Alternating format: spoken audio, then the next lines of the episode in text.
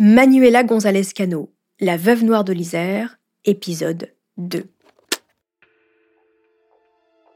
Le 31 octobre 2008, le corps de Daniel Cano est retrouvé calciné à l'arrière de son véhicule dans un champ à quelques centaines de mètres de sa maison de Villarbonneau, près de Grenoble. À la façon dont le corps est positionné, les enquêteurs écartent rapidement la piste du suicide. Quelqu'un a assassiné Daniel Cano. Mais qui? Pour l'instant, il n'y a qu'une seule suspecte, sa propre femme, Manuela González Cano. Mais pourquoi aurait-elle tué son mari? Qui est-elle? Les enquêteurs vont s'intéresser à sa personnalité et découvrir le double visage de cette femme. Bienvenue dans Homicide, je suis Caroline Nogueras.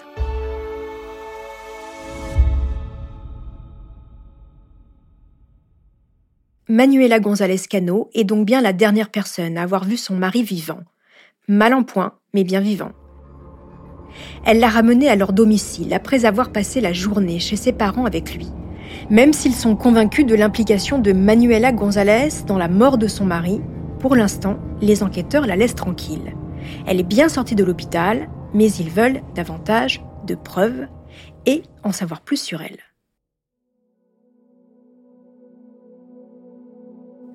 Manuela a toujours vécu en Isère. Elle est avec Daniel depuis 17 ans. Quand ils se rencontrent, ils ont déjà chacun un enfant d'une première union. Daniel a un fils, Nicolas, et Manuela a une fille, Virginie. C'est une famille recomposée, comme tant d'autres. Ils ont emménagé ensemble à Villarbonneau, dans un pavillon construit par Daniel. Car Daniel Cano sait tout faire de ses mains. À 58 ans, c'est un chaudronnier qui travaille dans une usine des environs. Un homme sans histoire, bon travailleur et bon père de famille. Manuela, elle, est décrite par ses amis, ses frères et sœurs et ses parents comme une personne généreuse et attentionnée. Son couple est solide. Elle est proche de sa fille et de son beau-fils Nicolas, qu'elle élève comme son propre enfant. Il n'y a qu'à se plonger dans l'album des photos de famille. Elle a toujours le sourire dans les bras de Daniel. Ils ont l'air heureux. Non, vraiment, aucune ombre au tableau. Écoutez d'ailleurs Nicolas Cano, le beau-fils de Manuela, dans l'émission Complément d'enquête en 2015 sur France 2. C'était comme ma deuxième maman, donc c'était quelqu'un qui, euh, j'avais beaucoup d'estime. Euh, elle, a, beaucoup fait pour moi en, ce qui concerne tout ce qui était euh, éducation scolaire, le fait que j'ai trouvé mon travail, etc., etc. Donc c'est vrai que moi c'était une personne qui était joviale, qui était souriante, qui aimait rendre service, qui aimait recevoir les gens. Ça, c'est pour la carte postale. Sauf que, en creusant dans la vie de Manuela, les enquêteurs vont s'apercevoir qu'elle n'est pas tout à fait la femme des photos de famille.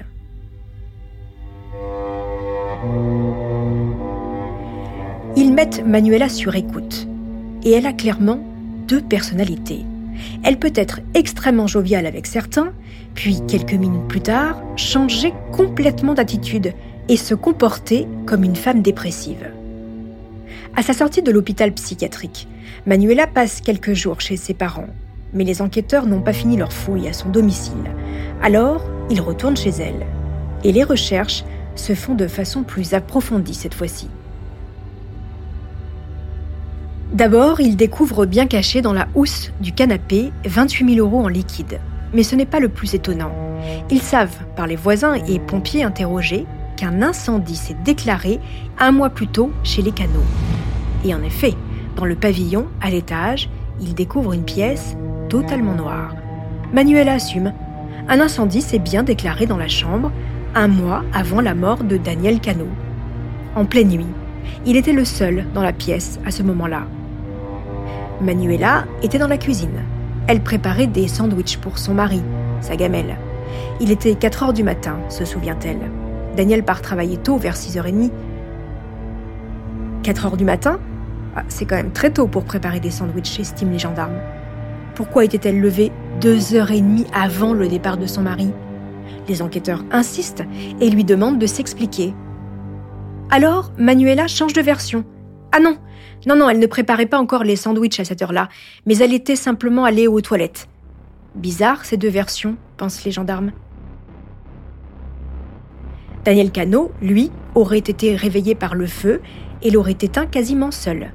Mais pourquoi un feu déclaré comme cela en pleine nuit? Voici donc l'explication de Manuela. En hommage à sa mère décédée pendant l'été, le cinquantenaire aurait allumé une bougie au moment de se coucher et aurait oublié de l'éteindre avant de s'endormir. C'est le chien qui l'aurait malencontreusement fait tomber par terre. Écoutez le témoignage de l'un des pompiers intervenus sur cet incendie, diffusé dans Faites entrer l'accusé. Il garde une drôle d'impression de cette femme. Elle n'avait pas du tout l'attitude d'une femme catastrophée. Une partie de l'incendie a déjà été éteinte par les voisins. On fait le déblai de cette chambre au rez-de-chaussée et euh, on fait tout ça dans un calme euh, presque surréaliste. C'est, euh, parce que d'habitude, voilà, il y a des gens qui viennent, ils, viennent voir ce qui a brûlé, ils essayent de récupérer des choses. Voilà, il y a une partie d'eux qui, qui part quoi, quand, quand ça brûle. Et là, rien. Madame Cano est sur son canapé dans le salon, assise, et, elle attend que l'incendie se termine et qu'on on range nos affaires et qu'on reparte. Quoi. Elle est complètement extérieure euh, à tout ça. Les analyses prouvent que cette nuit-là, Cano avait pris des somnifères. Étrange, non? Il a de la chance, il s'est réveillé juste à temps. C'est en tout cas ce que pense l'entourage du couple. Un incendie accidentel.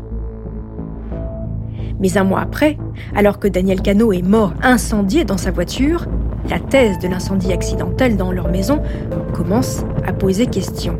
Ça fait beaucoup d'incendies pour un seul homme. Les enquêteurs ont une autre théorie. Et si Manuela González avait tenté de l'assassiner une première fois, avait échoué et avait donc retenté un mois plus tard Mais toujours cette même question. Pourquoi vouloir tuer son mari? Et ça y est, il semble qu'une piste se dessine. Manuela González est accro au jeu. Elle fréquente très régulièrement les casinos des environs. Aix-les-Bains, Challes-les-Eaux, Alvar. Et elle ne joue pas de petites sommes. En réalité, ce n'est un secret pour personne. La famille de Manuela, dont sa fille Virginie, confirme son goût pour les jeux d'argent. L'argent serait-il le mobile du meurtre? Un an plus tôt, le couple Cano a même contracté un prêt de 165 000 euros pour rembourser les dettes de jeu de Manuela. Daniel est au courant de leurs problèmes d'argent. Évidemment, cela crée de vives tensions dans le couple. Mais il ne sait rien d'un prêt hypothéqué. Car oui, Manuela a hypothéqué leur maison. Cano le découvre après un coup de téléphone de la banque. Mais comment a-t-elle pu lui faire ça? Et puis, il n'a jamais rien signé. Étrange, car sa signature se trouve bien sur l'acte notarial. Manuela González s'est bien rendue chez le notaire avec lui. À moins que ce ne soit avec un autre homme, qui aurait donc imité la signature de Daniel Cano. Interrogé, le notaire confirme que monsieur et madame Cano se sont bien présentés au rendez-vous. Mais c'était la première fois qu'ils voyaient le couple. Alors, n'importe quel homme aurait pu se faire passer pour Daniel Cano. Impossible pourtant de savoir qui a pris la place de Cano chez le notaire ce jour-là. Une chose est sûre, Manuela a un complice. Hey, it's Kaylee Cuoco for Priceline. Ready to go to your happy place for a happy price? Well, why didn't you say so? Just download the Priceline app right now and save up to 60% on hotels. So, whether it's Cousin Kevin's Kazoo concert in Kansas City, go Kevin, or Becky's Bachelorette Bash in Bermuda, you never have to miss a trip ever again. So, download the Priceline app today. Your savings are waiting. Go to your happy place for a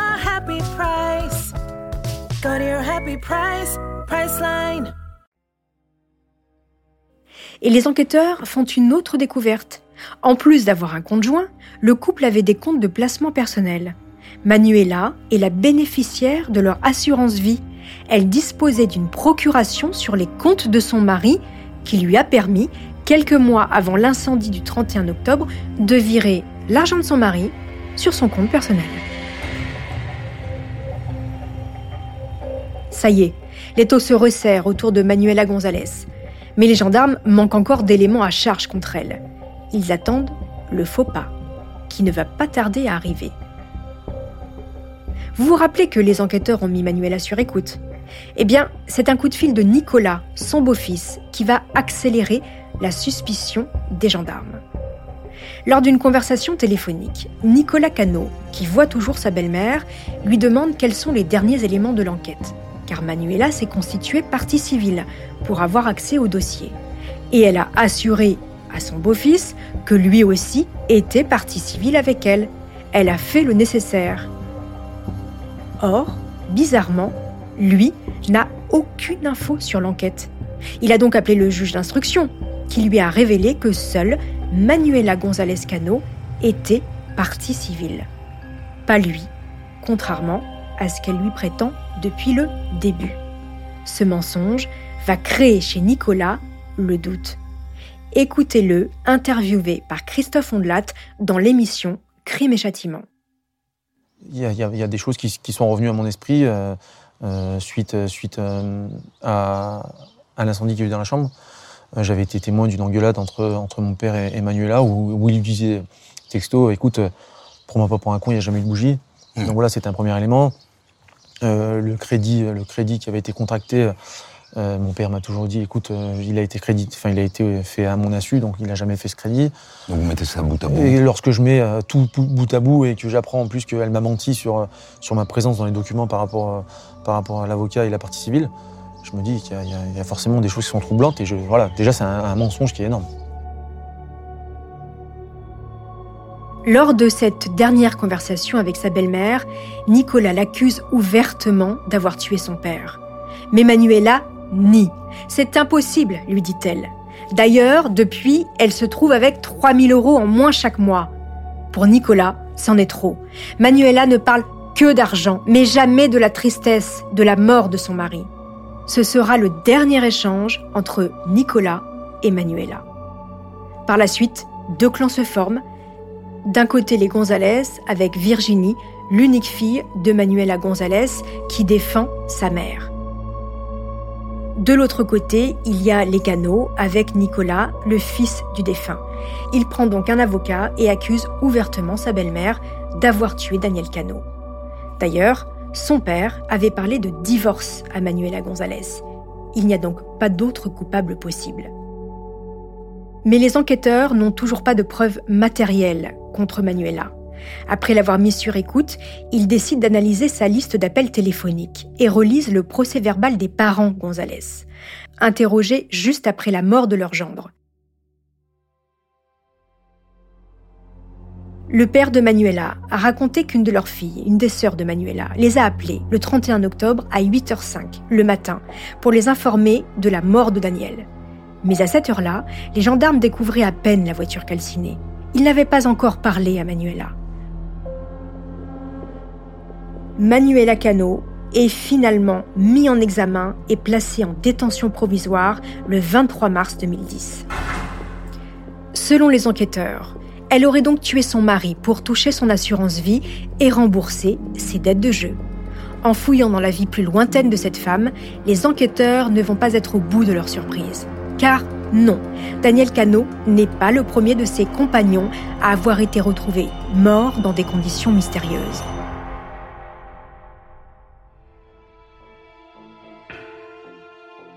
C'est ce que je vous raconterai dans l'épisode 3 de l'affaire de la veuve de l'Isère. D'ici là, n'hésitez pas à me laisser des commentaires sur vos plateformes préférées.